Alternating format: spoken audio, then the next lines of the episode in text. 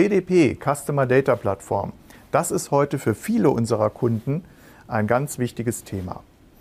CDP bedeutet, die Daten der Kunden an einem Ort zusammenzuführen und auf Basis der Daten ganz neue Entscheidungen zu treffen.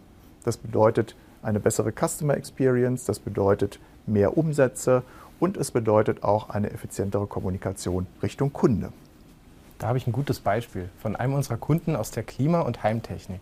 Dieser Kunde hatte Daten in den verschiedensten Softwarelösungen.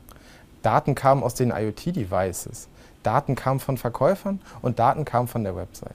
Und all das zusammenzuführen und dabei die Anforderungen, die dieser Kunde hatte, zu erfüllen, das war unsere Aufgabe. Dazu haben wir die verschiedensten Lösungen am Markt verglichen und konnten so am Ende die beste Möglichkeit für den Kunden finden, seine Daten zu bündeln.